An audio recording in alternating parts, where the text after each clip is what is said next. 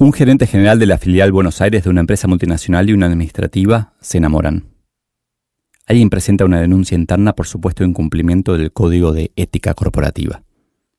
Inmediatamente, el gerente, al gerente general le abre una investigación interna por el riesgo de que pueda usar su poder para beneficiarla o incluso perjudicarla. Este es el capítulo Todos sabemos cómo robar del libro Soy Solo. Más información en soysolo.com.ar. Años más tarde, en la misma empresa pero en otra geografía, echan a un vicepresidente. Las corporaciones suelen tener muchos. Después de que robó 585 mil dólares. Nadie denunció ni le abrieron ninguna investigación interna cuando apenas había robado unos pocos dólares. ¿Están bien enfocadas las energías? Investigan rápidamente a un hombre enamorado de una mujer que reporta a alguien que reporta a alguien que reporta a él y a otro ejecutivo lo despiden recién después de haber robado más de medio millón de dólares. El nombre del vicepresidente que, dicho sea de paso, fue condenado a tres años de cárcel está en las noticias. El del gerente general no va a parecer tan fácil. Les voy a ahorrar el trabajo. Era yo. Cuando me avisaron formalmente sobre la investigación, me sentí víctima de una injusticia tremenda. Era amor. Y ninguno de los dos tenía nada para ocultar. Y yo, con mis altos valores éticos, jamás hubiera mezclado las cosas. Pero la denuncia existió Fui investigado y finalmente sobreseído. No encontraron nada que contradijera los valores de la empresa. Pero ese día, cuando me enteré de la denuncia, lloré en mi oficina. ¿Por qué la gente no va de frente en el momento a preguntar si lo que parece malo realmente lo es? Regla y valores, dos cosas bien diferentes. Cuando arrancamos con OfficeNet confiábamos en el sentido común de quienes trabajaban con nosotros. Quizás por eso pensamos cuáles serían nuestros valores, pero no detallamos las reglas. En la mayoría de los casos funcionó. Nos conocíamos, trabajábamos mucho juntos, hablábamos de la vida. Uno de nuestros valores era puertas abiertas, y efectivamente así las dejábamos. Después de varios años y de vender Ofinetas Staples, estábamos convencidos de que los valores no cambiarían. Por eso me dolió aún más aquella denuncia en mi contra, porque fue anónima. Y eso mostraba que, al menos para quien la hizo, las puertas no estaban tan abiertas. Robo al Estado. Otro de los valores de OfficeNet era la meritocracia, la capacidad sobre la experiencia. Y yo ya creía en eso desde joven. Cuando tenía 20 años empecé a trabajar en la Dirección General Impositiva, hoy AFIP, en el centro porteño. Una mañana de agosto llegué al edificio de Avenida de Mayo 1317. Raro, pero esos detalles los recuerdo súper bien. Muy elegante con mi traje verde cruzado, que, debo confesar, tenía un par de fiestas de 15 encima. Qué pena que viniste así. Te toca ir al sótano, me dijo Graciela, mi nueva jefa. Mi trabajo iba a ser ordenar declaraciones juradas por números de quit, número de contribuyente. Éramos nueve en un subsuelo de unos 300 metros cuadrados, y había infinitas pilas de papeles para ordenar. Pero no me asusté. Empecé a hacer el trabajo como todos. Si una declaración jurada tenía un número menor que otra, la pasaba para adelante. El desafío era enorme. Mi cabeza empezó a trabajar. Si separaba las declaraciones juradas en pilas más chicas era más fácil. Y si esas pilas las separaba por los primeros dos dígitos, todavía más rápido. Pronto encontré un patrón. Una docena de contribuyentes presentaban miles de declaraciones juradas. Uno de ellos era Arengus Sociedad Anónima, 25 años después todavía me acuerdo. Lo que se mide, mejora. Le pedí ayuda a un compañero para sacar todos los papeles con ese nombre, mucho más rápido de reconocer que un número. Y cuando no quiso, lo hice solo.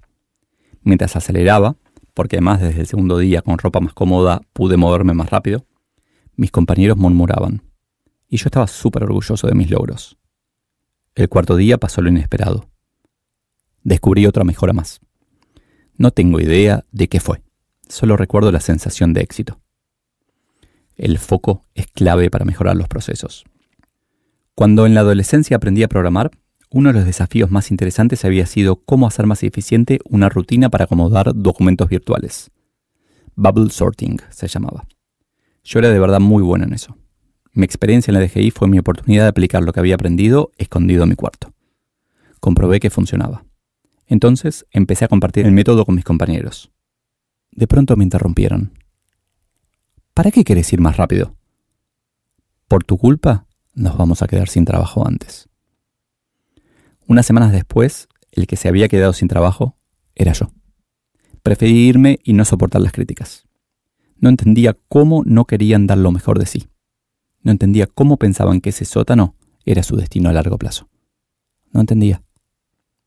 Si tus valores son diferentes a los de tu organización, vas a estar incómodo.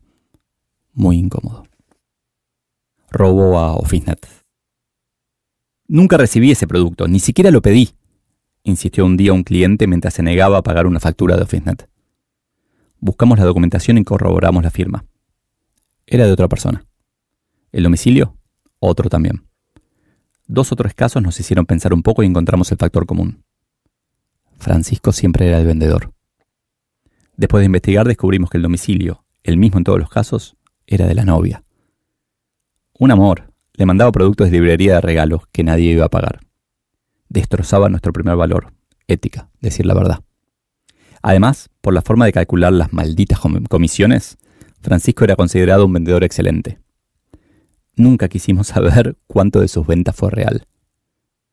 ¿Por qué malditas? Porque solían premiar los resultados que llevaban a los vendedores a forzar ventas o a robar. Lo que se premia se repite. Obviamente echamos a Francisco y creamos reglas y controles nuevos. Uno de ellos era que cuando un cliente informaba un cambio de domicilio, nos enviara por fax el contrato de alquiler o similar. Paradoja, nuestro slogan era Simplifica tu vida en el trabajo.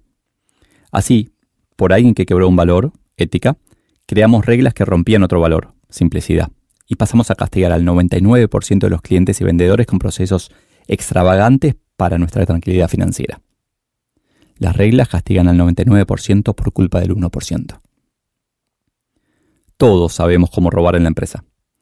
Si no lo hacemos no es por el código de ética. Las reglas Sarbanes-Oxley, la Foreign Corrupt Practices Act, los valores colgados en la pared o la ley que se cree. No robamos porque está mal, sea porque fuimos educados así y lo sostenemos o porque la cultura en la empresa no lo considera aceptable. Las máximas pegadas en la pared son solo intentos de crear valores. Algunas preguntas para pensar los valores en la empresa. Sería paradójico que, luego de criticar las reglas, me atreviera a hacer una lista de reglas para que tus valores funcionen. Prefiero entonces ensayar una lista casi aleatoria de preguntas que hago a las organizaciones cuando me piden ayuda para mejorar su cultura. En los procesos de selección, ¿se detectan los valores de los candidatos? ¿La gente de compras y pagos gana bien? ¿Las reuniones empiezan en horario? ¿Piden a la recepcionista que mienta? Rubén no se encuentra. ¿En qué porcentaje aumenta la remuneración de un vendedor si tiene un mes genial gracias a las comisiones? ¿Cómo se siente un empleado cuando es llamado a hablar con la policía, recursos humanos, un gerente o alguien de ética? ¿Cómo reacciona la compañía ante un error? ¿Busca el culpable o lo corrige en equipo? ¿Por qué motivo se despide a un empleado? ¿Qué conductas se toleran y cuáles no? Apuesto a que fueron más los hombres que empezaron a leer seducidos por el título, aprender a robar. Tengo el prejuicio o la opinión de que en promedio las mujeres roban menos. ¿Tenés una organización corrupta? Contrata más mujeres y la ética va a mejorar. Sí, acabo de escribir eso exponiéndome a que me critiquen mucho. Si una idea le gusta a todo el mundo, no debe ser tan buena idea.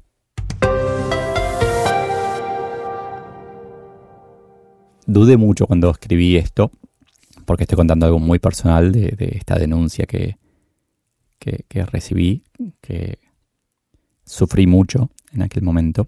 Y la verdad es que aprendí un montón, aprendí infinito. Y tal vez ahí si pudiera dejarte algo para que recuerdes es que todo, todo, todo, todo, todo, todo, todo nos enseña. Las cosas más feas, las cosas más lindas, siempre tenemos que estar aprendiendo y nutriéndonos de lo que nos va pasando. Eh, igual, nada, sufrí un montón y fue súper injusto pero no podía cambiarlo. Así que todo terminó un día cuando después de ese sobreseimiento mi jefe de Estados Unidos me dio un abrazo. Y se ve que él también sintió, empatizó con ese sufrimiento que tuve. Así que, nada, lo que no te mata te fortalece, ¿no?